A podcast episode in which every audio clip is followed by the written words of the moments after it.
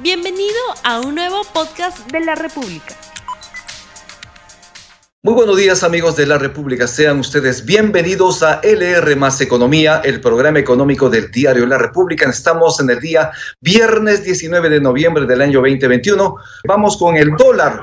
En el mercado paralelo, el dólar tiene un precio de compra de 4 soles con 0,1 y un precio de venta de 4 soles con 0,4. En tanto, en los bancos se cotiza en 3 soles 99 la compra y en 4 soles 12 la venta. Vamos de inmediato con el programa. Tal como lo hemos visto en la portada de la República, el presidente Castillo está alentando las inversiones y lo dijo en la conferencia anual de ejecutivos CADE 2021 que ayer terminó y él ha señalado además la necesidad de tener empleos decentes, empleos con derechos y que no hay temores para la inversión en el país. Vamos a hablar sobre estos temas en este momento con Elena Conterno, presidenta de IPAE, Asociación Empresarial, a quien justamente ya tenemos en la línea. Muy buenos días, Elena Conterno. Muy buenos días, Rumi. Eh, muy contento luego de tres días intensos, productivos, de mucho diálogo, de escuchar diversas voces, como fue eh, el lema de este CADE. Selena, en principio, ayer culminó CADE 2021, el foro anual que congrega a empresarios, a políticos, a inversores, a educadores, entre otros. ¿Cuáles son las principales conclusiones de CADE 2021? Bueno, en primer lugar, eh, la relevancia de escucharnos, como te decía, ¿no? De que a pesar de las discrepancias, necesitamos tener un diálogo transparente, honesto, para poder entendernos mejor. Eh, de hecho, Enrique Krause fue quien más enfatizó de repente ese tema, eh, mirando pues a las democracias latinoamericanas en general y en Perú en particular, y un poco de lo que él llamaba atención, hay, dos opciones, o, dialogamos o nos escuchamos y construimos juntos, ¿no? O digamos, eh, esto, digamos, siempre vamos a ser pues estados medio fallidos, digamos, en que se, no se puede avanzar. Entonces, una primera conclusión es la relevancia de escucharnos. Eh, una segunda es el tema del trabajo conjunto, digamos, el escucharse es, un primer paso, pero además pues el trabajo eh, conjunto, sector público, sector privado, sociedad civil, como muy relevante pues para poder enfrentar las distintas, eh, el cierre de las brechas económicas y sociales que tenemos. Y una tercera conclusión que quisiera resaltar es el tema de la relevancia de la institucionalidad. ¿No? Estuvo con nosotros Anne Applebaum, que es una eh, periodista, premio Pulitzer, digamos, una expositora de talla mundial, quien señaló, ¿no? Que en el mundo las amenazas, digamos, a la democracia ya no vienen pues por tanques, sino que vienen desde adentro, ¿no? Por, eh, digamos, decisiones que se van tomando desde adentro para socavar el sistema, para quitar, tratar de quitar la independencia de, de la prensa, de los medios de comunicación o de los jueces, y, que en ese sentido, pues todos tenemos que estar eh, muy alertas y con más razón, pues quienes están en el poder tienen que ser muy responsables, ¿no? En, sus declaraciones y en sus actos para no dar señales de alerta de que, digamos, ese es el escenario eh, en que estaríamos incurriendo. Así es, precisamente en su alocución el presidente Pedro Castillo ayer llamó a los empresarios a invertir en el Perú sin temores y a generar impuestos de empleo con derechos. ¿Cómo fue acogido, cree usted, la invocación del presidente al sector empresarial en torno a las inversiones? Bueno, en primer lugar agradezco que el presidente estuvo en CADE dirigiendo este discurso, ¿no? Fue un, discurso eh, positivo, digamos, eh, respecto del ambiente para, para invertir, como dices, y de, también de trabajo conjunto. Eh, creo que el reto ahora, pues, es que para poder realmente desencadenar, gatillar las inversiones, es que esto que se ha señalado, no se plasme en acciones, ¿no? Eh, en, tan de todo el gobierno y además, pues, que lo que se ha dicho sea el mismo discurso que se dé en las plazas, digamos, cuando se va a otros públicos, ¿no? Creo que eso, eh, esperemos que, el anhelo es que realmente haya un punto de inflexión, ¿no? En que lo que se ha señalado se plasme eh, de manera permanente y, digamos, podamos, un poco como dice el, lema de, este CADE, pues, tener a las diversas voces trabajando juntas por un solo Perú. A propósito de las diversas voces para, voces perdón, para trabajar por el Perú, los empresarios se comprometen a fortalecer su responsabilidad social. ¿Y en qué consiste este compromiso y prácticamente esto cómo se podría desarrollar? Sí, bueno, hemos venido trabajando seis meses en distintas gremios y organizaciones empresariales para llegar a estos principios, ¿no? digamos, la idea es, eh, uno, trabajar unidos y, todos, digamos, reforzar ese carácter de integridad, de gobernanza, de eh, compromisos con la sociedad, con la ciudadanía, compromisos con los clientes, compromisos con la cadena de valor, con los trabajadores, entonces hemos venido trabajando, digamos, en formularlo, en ponernos de acuerdo y además algo importante, ¿no? Recogiendo los puntos de vista, digamos, de empresarios de todo el país y además de todo tamaño. Entonces, eh, una vez que tuvimos una ya una versión, digamos, aprobada, ¿no? Hace como un mes, luego hemos empezado el proceso de validación de adherencias, ¿no? Eh, y bueno, ya tenemos como 50 eh, gremios, organizaciones que se han adherido, ¿no? Y claro, la idea es que sean pues las organizaciones que a su vez pues promuevan que sus socios lo hagan, ¿no? Eh, es decir, hoy día ya los, los gremios se han adherido, ¿no? Lo que toca pues es, ok, ¿cómo implementamos eso para que todos nuestros socios realmente lo apliquen? Y además cómo vamos a medirlo, ¿no? Que la idea es que cada gremio se encargue de, medir cómo son eh, los avances. Así que eh, creo que ha sido una buena sesión, ¿no? mostrando pues el, al Perú empresario, ¿no? Y los compromisos para avanzar. Un punto importante es cuando se habla de democracia y cuando se señala que a veces se torpedea desde adentro de, los propios gobiernos. En este caso, por ejemplo, es una alusión directa al gobierno de Pedro Castillo. Bueno, el, digamos, Ana Applebaum habló en general de los gobiernos en el mundo, ¿no? Obviamente hizo referencia a Cuba, hizo referencia a Venezuela, hizo referencia a Polonia, ¿no? Que el país conoce a ella bastante. Eh, y digamos, yo creo que eso aplica a todos los países, ¿no? Y sin duda yo creo que acá, eh, insisto, saludo, digamos, las palabras del presidente ayer, ¿no? Pero como tú sabes, como IPAE hemos eh, manifestado ya varias preocupaciones, ¿no? De hecho, en los primeros 100 días hemos sacado cinco comunicados, eh, digamos, levantando la voz de acciones que no estaban en línea con la, el respeto de la democracia.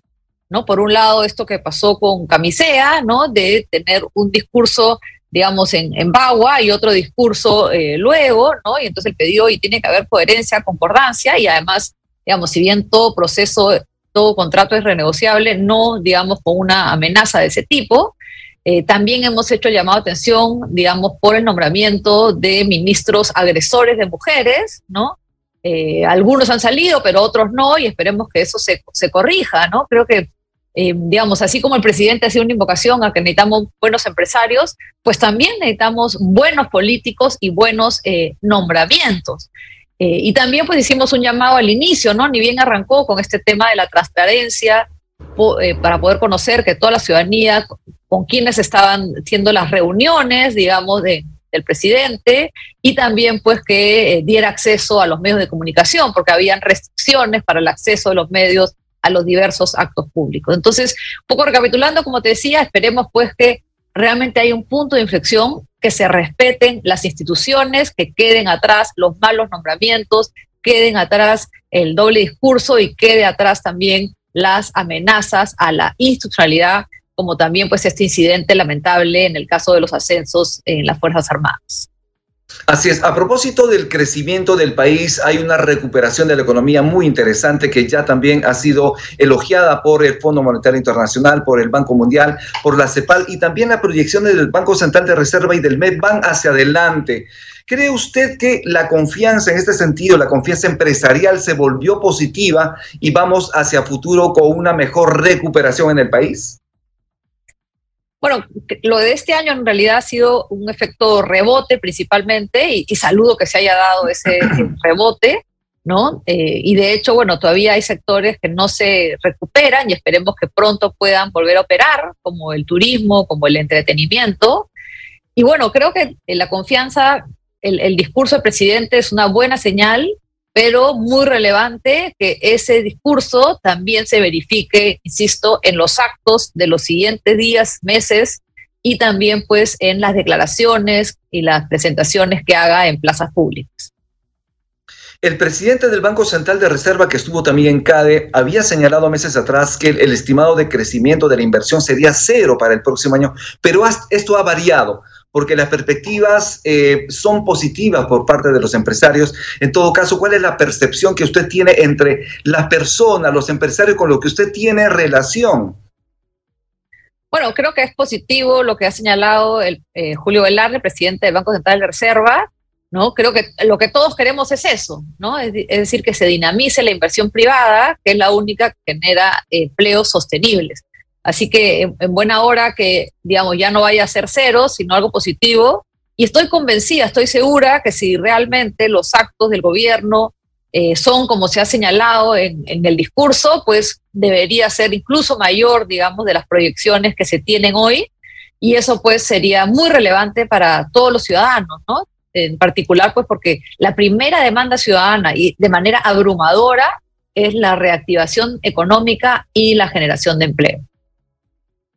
¿Cuáles serían las cinco recomendaciones en política fiscal, política económica para posibilitar mayor recuperación económica en el país y con ello generar empleo decente y de calidad? Bueno, creo que la mejor política fiscal es favorecer la inversión privada, ¿no? Esa es la, más relevante, digamos, para eh, recuperar los empleos.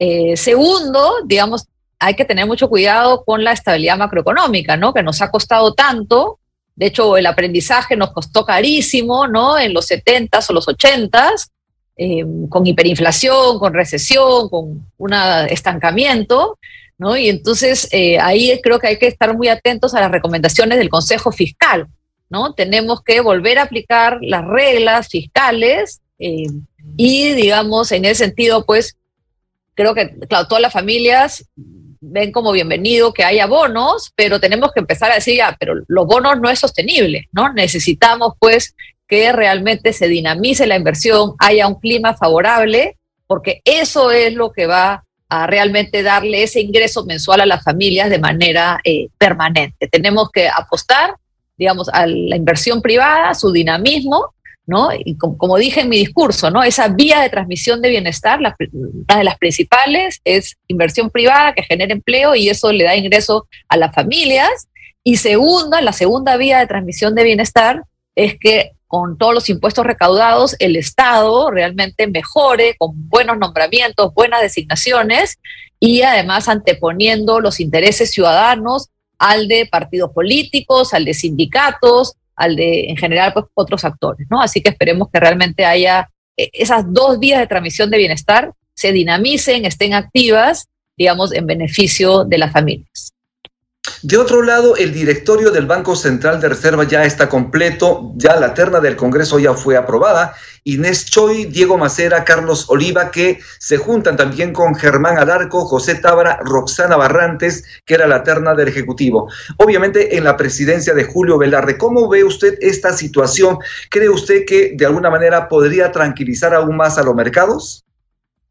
Creo que eh, es, una excelente señal, una excelente medida, muy buenos nombramientos. Felicito a todos los directores eh, nombrados. Felicito además que vayamos a tener otra vez dos mujeres, ¿no? Eh, hace tiempo que no, varios años que no teníamos, ¿no? creo que eso es también muy positivo, no solamente por el aporte que hacen las mujeres de diferente perspectiva, digamos, de ver las cosas, y además mujeres muy preparadas que han sido seleccionadas, sino también pues porque necesitamos en general en el país eh, seguir avanzando en la equidad de género, ¿no? Creo que algunos nombramientos y estos que te señalaba antes, ¿no? De agresores mujeres son malas señales, ¿no? También pues la poca participación que hubo en el gabinete inicial eh, de la mujer, ¿no? Esperemos que se avance en ese rubro. Y digamos, volviendo al Banco Central de Reserva, eh, qué duda cabe, cumple un rol fundamental y qué bueno pues que, que esté en manos de directores de primer nivel Esperamos que así como se ha dado estos nombramientos, tanto del Ejecutivo como del Congreso, en los futuros nombramientos que tocan tanto al Congreso como al Ejecutivo, eh, se siga, digamos, un proceso similar, digamos, buscando credenciales, eh, digamos, de grandes méritos, conocimiento, experiencia, independencia y convicción con el sistema democrático. El ministro Pedro Franque, ministro de Economía y Finanzas, estuvo también, ha declarado una situación interesante respecto a la recuperación de la economía, pero también el país necesita de recursos para atender, digamos, el aspecto social, el, aspecto en salud, el aspecto en educación. Y sobre la reforma tributaria, ¿usted considera necesario que el Congreso le otorgue las facultades para legislar en esta materia al Ministerio de Economía y Finanzas, obviamente también al gobierno? Bueno, ya se han manifestado, ¿no? Digamos, tanto el ministro Franque diciendo que él no va a imponer, ¿no? Sino que se van a dialogar, digamos, discutir estas facultades. Y también, pues, la presidenta del Congreso, Mari Carmen Alba, señalando, pues, que están evaluándolo, ¿no? Y que al parecer, pues, en los temas de facilitación de inversión, ¿no? Sí se las darían, el, tema también procedimental de temas eh, tributarios y además el régimen para las MIPES, digamos, que favorezca que crezcan también, entiendo que eso estarían viendo. En el tema ya más de, tasas, eh, al parecer, digamos, no habría esa disposición. Y lo otro, pues, es que lo que todos han señalado eh, muchos especialistas y comparto, es que en, en, el marco, en el medio de un proceso, digamos, de reactivación, digamos, que queremos retomar la inversión privada, no parece ser lo más oportuno, digamos, eh, ver ese tema, ¿no? Entonces, eh, creo que hay que avanzar, digamos, además recuperar la confianza del Estado, digamos, de, la ciudadanía en el Estado, ¿no? De que realmente con el presupuesto público se enfoca en buenas decisiones, buenos eh, nombramientos, ¿no? Para volver, digamos, a pedir recursos. Recordemos que también los recursos que se quedan, digamos, a nivel de las personas, las empresas, también significan consumo, inversión, ¿no? Y que también ayudan al, dinamismo económico. Eh, cierro nomás esta, esta pregunta resaltando que en los últimos 20 años el presupuesto público se ha multiplicado por cinco, es decir, de cinco veces. Y lamentablemente no hemos visto que el Estado esté actuando, digamos, eh, de manera proporcional, mejorando los servicios. Y, y, un poco la reflexión es, oye, hagamos funcionar el Estado y en particular nombremos buenos ministros con conocimientos, experiencia para que hagan que ese presupuesto público realmente llegue a las familias. Estamos ya cerrando el programa. Yo le agradezco muchísimo su participación. Sin embargo, queríamos responder la pregunta que hemos lanzado al público, fundamentalmente si están dadas o no las condiciones para continuar subiendo las inversiones en el país.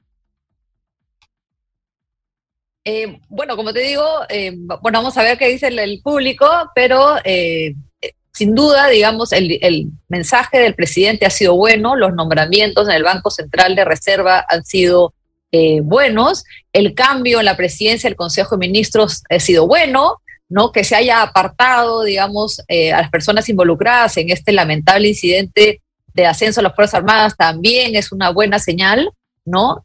Eh, creo que si seguimos, digamos, con actos que sean concordantes con lo que ha sido el discurso del presidente ayer, pues se van a establecer las condiciones, que es lo que todos queremos. Bien, muchísimas gracias Elena Corterno por estar en el programa LR Más Economía. Un gusto, Ruby, y, bueno, insisto, muy contentos con lo que ha sido este CADE, ¿no? Eh, y, esperamos pues que sea un punto de inflexión, tanto en lo que es escucharnos, escuchar a voces diferentes y el trabajo conjunto entre sector público, sector privado, sociedad civil, esos dos elementos son fundamentales para pues avanzar como país. Muchas gracias. Importantísimo, tenemos que avanzar como país. Muchísimas gracias. Estuvo con nosotros Elena Conterno, presidenta de IPAE, Asociación Empresarial. Nosotros ya nos vamos. Muchísimas gracias. Buen fin de semana. Tupananchis, Kama, Borgekuna, Panaikuna, Yactamasicuna. Que Dios los bendiga. No olvides suscribirte para que sigas escuchando más episodios de este podcast.